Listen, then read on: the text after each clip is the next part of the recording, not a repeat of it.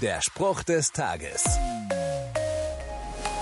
Wer Menschen fragt, was sie sich für das Jahr 2023 besonders wünschen, dann steht Frieden immer mit ganz oben. Das überrascht wenig. Der Angriffskrieg Russlands gegen das Nachbarland Ukraine hat den Frieden in Europa zerstört und Leid und Schmerz über Millionen Menschen gebracht. Doch wie kann Frieden werden? Christen sind davon überzeugt, dass nur der Glaube an Jesus Christus wahren und dauerhaften Frieden bringen kann. Deshalb schreibt der Apostel Paulus, Christus ist für alle Menschen am Kreuz gestorben, damit wir alle Frieden mit Gott haben. In seinem neuen Leib, der Gemeinde von Christus, können wir nun als Versöhnte miteinander leben.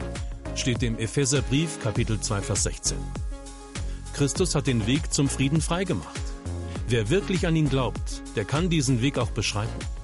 Und jeder Mensch muss sich fragen, bin ich bereit dazu? Der Spruch des Tages steht in der Bibel.